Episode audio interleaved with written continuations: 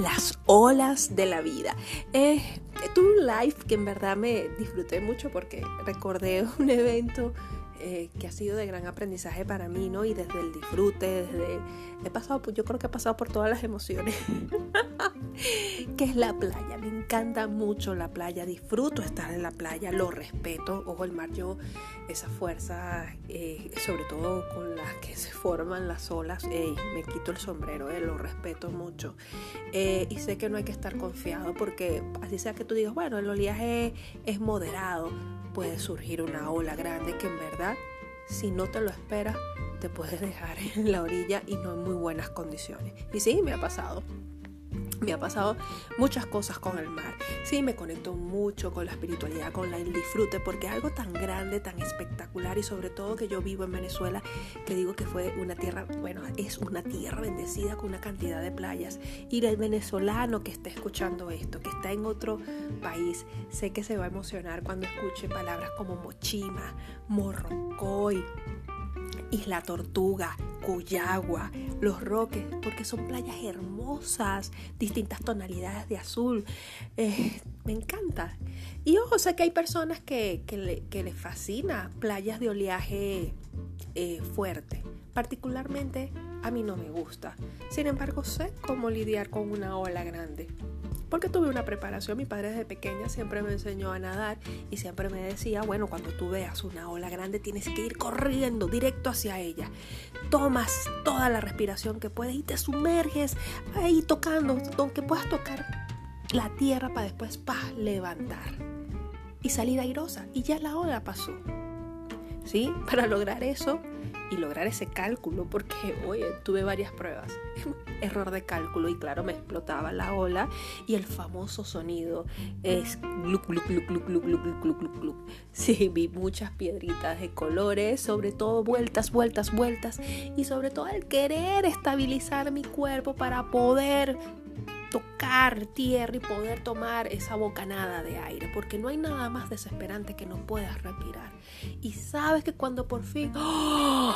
sales, tomas ese aire, te das cuenta que ya la otra ola está encima tuyo y te vuelve a hundir.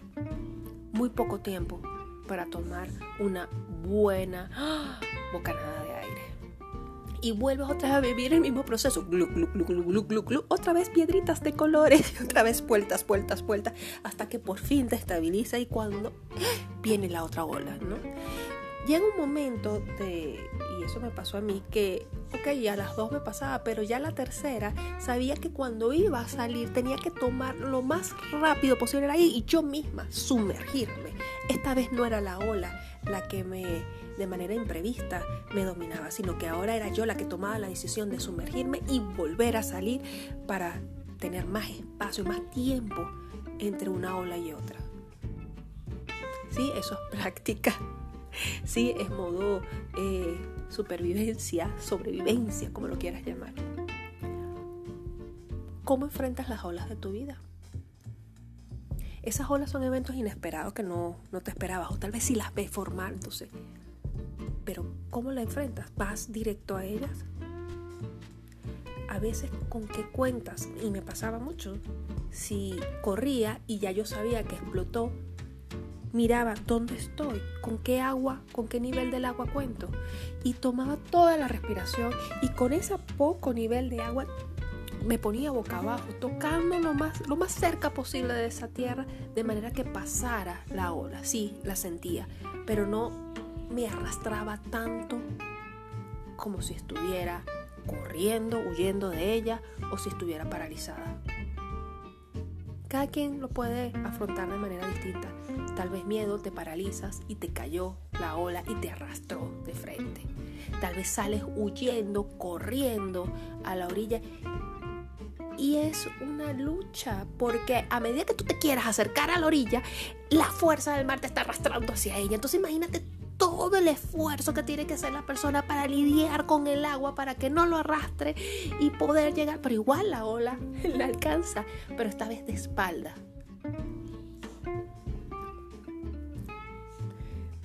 Uno de los aprendizajes que yo tuve eh, este, es a veces no aferrarse a las, cosas, ¿no? Y, me pasó porque estaba eh, eh, aquí en Venezuela, le decimos la boya, ¿no? Eh, es un cordón que ponen en la playa como el límite de que hasta aquí puedes y más allá está prohibido que nades. Y me pasó que yo estaba un día en la boya y agarrando ese cordón se formó una ola y estalló. Y yo por no soltar esa cuerda me lastimé. Me lastimé el ojo, me lastimé la espalda.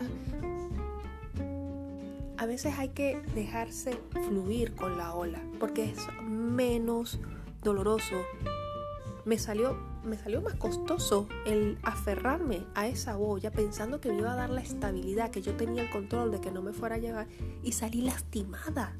Entonces, ¿cuántas veces estás tú siendo lastimado por una situación, un evento que te resignas, no aceptas que te está pasando y te estás manteniendo así y estás saliendo herido. En vez de fluir con la situación, por más que tú sepas que no va a ser grato el aprendizaje. Mientras menos aceptes que la situación está ahí, mientras más te resistas, más herido vas a salir. Y ese fue el aprendizaje que yo tuve en ese evento. Eh, también es válido saber qué es lo que quieres y tomar la decisión si enfrentas o no enfrentas, ¿no? Y voy a ponerlo en el siguiente ejemplo. Y eso fue una vez que me invitaron a una playa. Y me dijeron, tranquila, te va a gustar la playa. Y cuando veo es oleaje fuerte, ni siquiera moderado, fuerte. Que yo decía, wow, me encanta la playa, pero wow, ¿cómo hago? Y entonces, desde la orilla, era pensando, decir, ok, ya este es el momento, voy a ingresar. Ingresé tranquila, chévere, pero epa, tranquila entre comillas, porque cada rato venía una ola, entonces era, ¡guau! Sumergirme, ¡guau! Sumergirme. Y después decía, ok, ya quiero salirme. Entonces era ver, mirar, cuadrar, ok, creo que ya está la, la oportunidad para salirme. Y salía yo, ok, salí victoriosa. Pero cuando me siento, ok, en, en la arena, digo, no disfruté no disfruté. Tanto fue esa adrenalina, tanto fue ese estrés de pensar entrar, mantenerme y después salir para no salir herida que no disfruté. No disfruté de la playa. Y es ahí cuando dije, tomo la decisión de no ir a playas de oleaje fuerte y preguntar, epa, ¿cómo es el oleaje? Porque si te gusta, chévere, eso es lo importante, que no pierdas esa capacidad de disfrute. Hoy, en las olas de, de la vida que estás viviendo, esas situaciones, has perdido el disfrute. ¿Cómo te vuelves a conectar, a ilusionar con la vida? Otra vez volverla a abrazar. Si han venido olas tras olas, tal vez has logrado esquivar algunas, pero en otras te has golpeado, te han agarrado, te han arrastrado, te han revolcado, te han dejado tirado sin fuerza, tal vez maltrecho, maltrecha de tantas piedras con las que te has eh, rozado. Y cuando te levantas, perdiste también capacidad de disfrute. Tal vez estar pendiente, como fue mi caso, de que no, de que no saliera maltrecha, perdí esa capacidad de disfrute. Entonces yo creo que también es válido decir, no, no me voy a meter en este tipo de mar, porque no voy a disfrutar o no voy a poder. Es súper válido tomar esa decisión, no voy a enfrentarlo, no quiero, porque mi poder de decisión está en que no quiero, no me disfruto, no no me va a generar un aprendizaje si no me voy a poner en riesgo. Decido ir a otro tipo de playa. Pero a veces la vida no implica eh, eh, elecciones de que, ah, no, esta situación, evento no la voy a vivir. No, a veces nos toca a todos. El poder de decisión está en cómo fluyes, en poder reconocer cómo, si te resistes, si aceptas tu vulnerabilidad, con qué cuentas, ¿Qué puedes hacer distinto? ¿Qué perdiste? ¿Qué ganaste? Sí, todo nos muestra. Si hay algo que, veo en el mar es su fuerza, es grande, es inmenso. Y sí, me hace sentir muy vulnerable. A veces me hace sentir, wow, no puedo contigo, tu fuerza es mayor. Y me hace sentir, sí, vulnerable. A veces pequeñita, dependiendo del tamaño de la ola. Y así hay eventos en la vida que te puedas sentir pequeñito, que no vas a poder. Que te vas a sentir, Dios mío, esto me sobrepasó. con qué cuentas.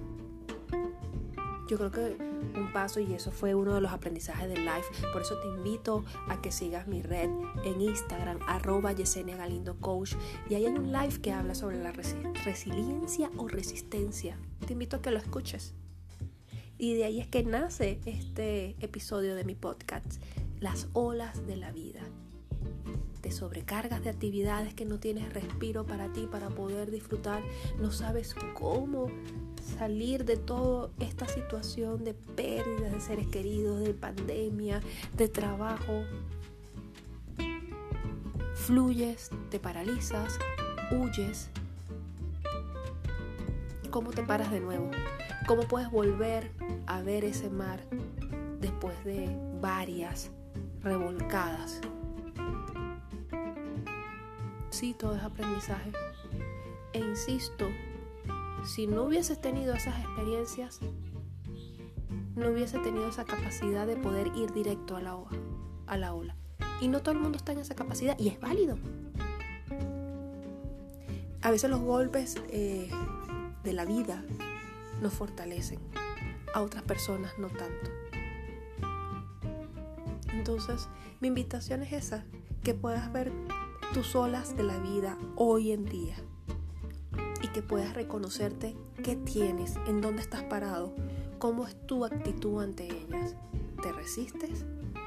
¿Eres resiliente? ¿Estás en una resignación? ¿Estás en expansión, ambición? Sí, tal vez los modelos no están funcionando, los tradicionales. Ahora te invita a otros nuevos patrones de comportamientos, de pensamiento. Solo tú eres quien establece, solo tú decides qué puedes hacer y qué enseñanza te van a dejar esa obra. Mi nombre es Yesenia Galindo, entrenadora de sueño, coach de propósito de vida y te espero para el siguiente episodio. Bye bye.